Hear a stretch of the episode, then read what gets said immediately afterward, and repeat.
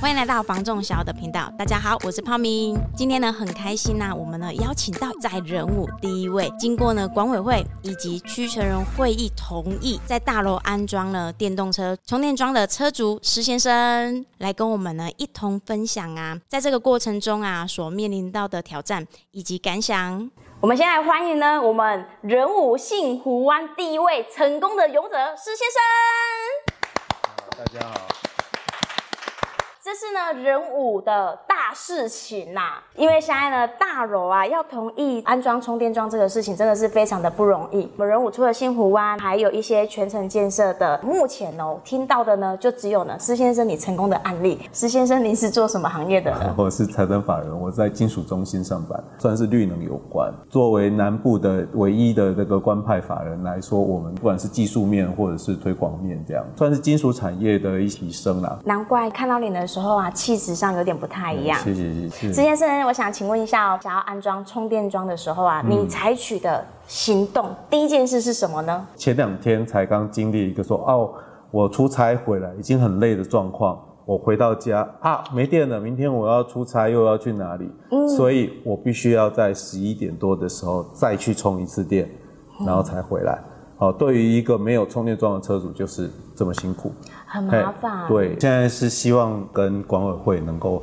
好好的沟通，绝对不是用冲突的方式想要去达成这个目的。所以啊，嗯、要换车的时候，就是先找管委会下去做沟通。换车是我的事情啊，嗯、可是我们当初一直在等大楼这一边把区域权人的这个会议通过我们这个法令之后，嗯、我们大楼愿意让我们安装了，我才正式下去把这个车子领回来，开始运作后续的东西。所以第一步一定是大楼这一边都已经有同样的这个共识。嗯。我们在后面就会变得非常容易，我也不敢说它是非常容易，毕竟都经历了过程，应该是非常的艰辛呐。可是呢，当时候管委会给你的回应是什么样的反应呢？我觉得还算是蛮正面的，他们也愿意让我来安装这个充电桩。当然，因为我们第一个人哈，总是会有比较多不周全的地方，我们要准备哪一些的资料。嗯或者是参考哪一个县市的，这不一定是从高雄县这边来取得相关的这些法令的东西，我们也会参考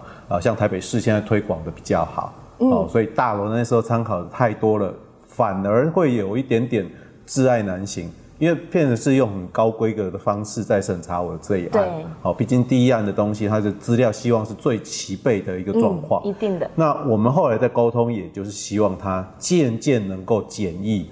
我们都希望大楼未来在做的人不要说变成是层层的困难嘛，所以是反而要从很多的资讯，我们希望让他去做简化的动作。好，所以这个是应该第一案里面最麻烦的事情。可是管委会有这样初步觉得说可以来做提议的时候，应该就是会跟我们的整个大楼的区权人呃开一个整个大会议，对不对？刚刚讲的区权会的部分已经是在之前就已经开过，大家都已经投完票了。嗯，好，因为其实我讲过，不是大楼第一个买特斯拉的人。嗯，那时候曾经有一段抗争期。当时候的那一段的抗争期呢，有没有遇到觉得比较困难的？因为前一个。呃，申请的人我并不认识啦，哦、但是听说那时候争议的还蛮强烈的。怎么说？也有放话说，哦，以后那你们决定要能够装的时候，我一定抗议。嗯、有一点就是小威胁这样子。因为他没有对小威胁，他那时候没有成功，所以他觉得说以后你要装的时候，我也不会让你以后的人成功。嗯、但是后来居委会这一边已经确定通过了，也开始把这些。呃，相关的文件都已经定下来了之后，哎，其实在我这时候推，就算是一个顺理成章的一个地步了。这样好像听起来有点就是割韭菜的意思，不是？前面已经大家先讨论一阵子了，然后呢，同意之后呢，刚好呢有这一个想要安装充电桩，就会变得特别顺利一些。特斯拉的传统就是要割韭菜嘛，对。对 对，所以就是当然是前人有努力的，我在后面会比较容易一点点啦，嗯、也不能说容易，就是因为真的大佬有共识了，我才能够乘胜追击啦。哎，这样子讲会比较好听一点。可是啊，票数啊，是我们整个大楼大家都同意吗？区前会那一边是真的要所有的区分所有权人能够有一定的比例以上嘛？但是到后面就只需要剩下管委会这边就行了。那管委会只要半数以上同意就 OK，就可以安装。对，那以这一次的管委会来说，他的呃七位委员，他只要有三四位委员觉得说，哎，这个是可以的，就就确实能够下去做了。嗯、所以那时候充电桩的这个厂商来做说明的时候，会有一些声音啦，又例如说，呃，在地下室你要是烧起来，那怎么办呢、啊？哦、所以类似的这些话出来的时候，我们就要去做厘清。那这也是在。管委会说明上面会比较拖时间的一个事情。像这样子说明的这一个会议啊，是不是也是呃厂商会一起陪同？住户有对于哪个部分有疑虑啊，他们就会针对这个问题跟大家做解说。对，所以也很感谢我们那个充电桩公司啊，在刚开始的时候就是一起跟我们努力了。他们也知道第一案的推动是是比较难，所以有请他们针对不同的状况，也出了好几次的规划。嗯、这个是他们比较辛苦的地方。但是一开始在讨论的时候啊，我们的住户啊是可以马上理解吸收的吗？区全会这一边都没有能够马上接收了，那其他的就呃比较会是在先看着观望的一个气氛。可是当我的车子停在那边，有的人经过的时候，他们也都会问一下说。哎，你现在做的怎么样？你这样子行不行？我等着要买呢。邻居啊，也是在默默的关心说，哎，你这边的推动啊，进行到哪里了？对对对对对，所以我那时候跟管委会在讲说，哎，我后面很多人在等着，我们这一样一定要想办法弄成功。这也是一个动力在了，就是催促他们会赶快做。嗯、对，因为你先出头了，其实后面还有很多的助力。对对，对啊，所以呢，哎，管委会可能听到之后会觉得，哎，其实好像不止一位有需求，大家默默都其实都有这样子的需求性在。其实，在做充电桩的时候，他们有分做三阶段。嗯，好，比如说第一阶段哈，这个是大楼的十分之一住户以内的时候，哎，这个可以用各自安装。那第二阶段，你有超过这个距离线，我们就可能必须要开始做一个极限的动作，甚至到第三阶段，我们要做到那个电源管理 EMS 的的一个阶段。所以他们其实规划的很完整，但是第一案不做，后面就什么都没有做。所以第一案的最麻烦的地方就是，当我现在要做台电到底行不行？如果台电不支持，也也不愿意核准，变成管委会要背这个责任的时候，其实管委会就会开始有点迟疑。开始提案到现在啊，正式立案啊，这个过程大概花了多久的时间？嗯、去年十月的时候，我们管理全会能够通过大楼能够装设充电桩。嗯、那我大概是九月的时候先去订车了。嗯，好，那订车完了，第一次交车的时候，我就先推掉了，因为那时候还在看会不会被割韭菜。啊、对对对，所以还好那那时候没有交车，所以第一次韭菜没有被割到。我是一直到五月。二十七号交车，然后他六月份的时候又割了一次韭菜，那次我就被割到了。好，那所以等于说去年十月确定可以装了之后，嗯、我今年我才确定下去做，然后一直到四月份确定要交车了，我就开始先沟通了，嗯、然后五月份正正式领车，正式送案，然后一直到现在九月份我们才装。哦，所以这个管委会在沟通就是四个多月的时间。其实这样子的时间上来说的话，嗯、好像在抗争的时期算是短的了哈。算短的，要稍微纠正一下，哈没有抗争。我们大家是很努力一起推动的，很感谢大家的虔诚。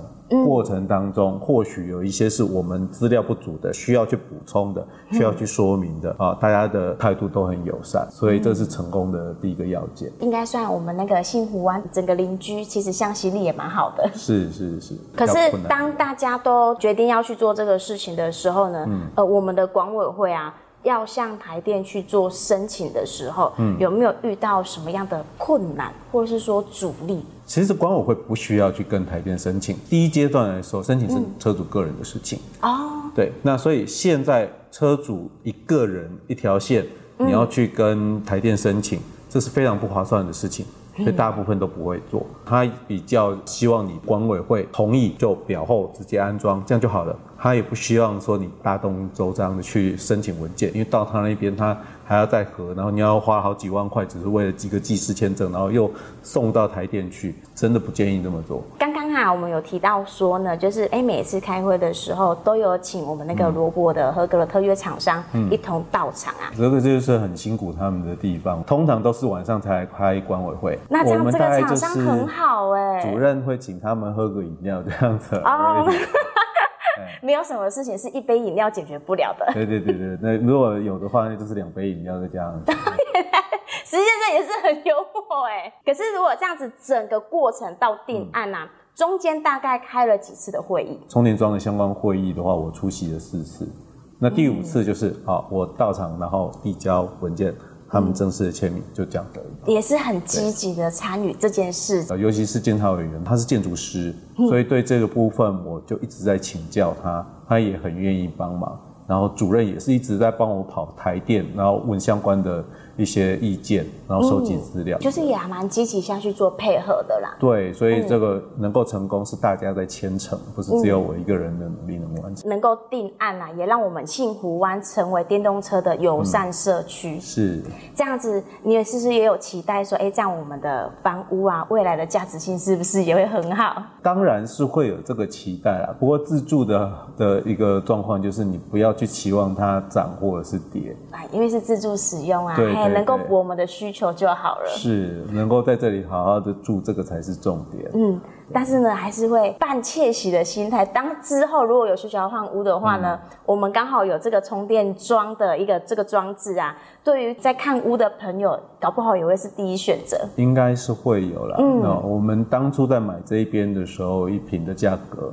跟现在对面的价格来说，哈，这个这个已经是是天差地了，就可能多个五成左右了。就算是现在的新大楼啊，嗯、我知道的是呢，也不见得也有充电桩这一个装置的。是，是嗯，所以很多可能哎有开电动车的朋友，像我们新湖湾这样子啊，新古屋又有那个充电桩的选择的话，那可能会是一个非常热门的都是销售物件。是，是嗯。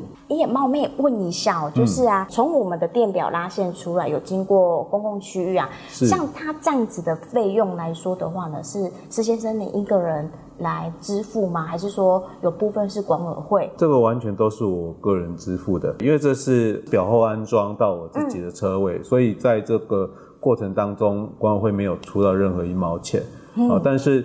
我们现在在争取的过程当中，有注意到一件事情，就是不要去侵犯到公共区域。我安装会在我的车位里面安装，不会去用到，比如说社区的柱子或者是社区的公共区域。等于说我们没有侵犯到别人权利的这个情形。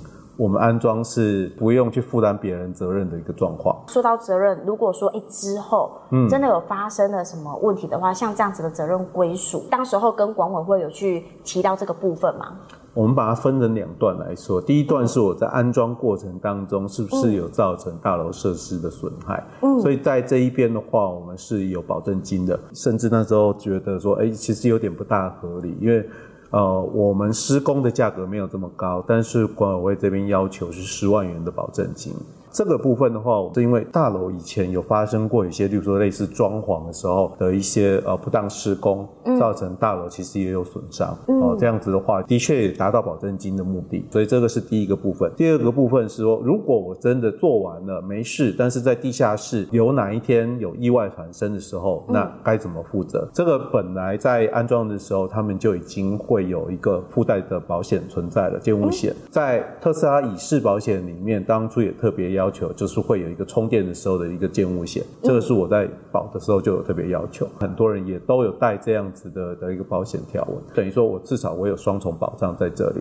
最后一个问题呢，嗯、就是呢，成为人物啊第一位啊经管委会同意合法安装了充电桩的车主啊，嗯、您心里的感想是什么呢？诶、欸，有一点点幸福。那未来我可以回来之后放上充电桩，我安心的去休息睡觉。嗯，所以这个是我觉得安装了之后的一个小幸福，那也很感谢这个大楼，愿意让我做这件事情。好，就跟我们的幸福湾是一样的，真的很幸福。我们大楼希望啊，我们经过跟你的采访呢，让我们收看的朋友在推动这件事情上更顺利。今天的采访呢，就先到这里哦。看完影片呢、啊，请记得帮我们按赞、分享、加订阅，并开启小铃铛，这样子呢，你就可以随时收到啊我们的上片通知哦。我是小团团的泡咪，这一位呢是我们人武第一位勇者师先生，感谢他呢可以莅临的让我们来接受采访。那我们就下次影片见喽，拜拜。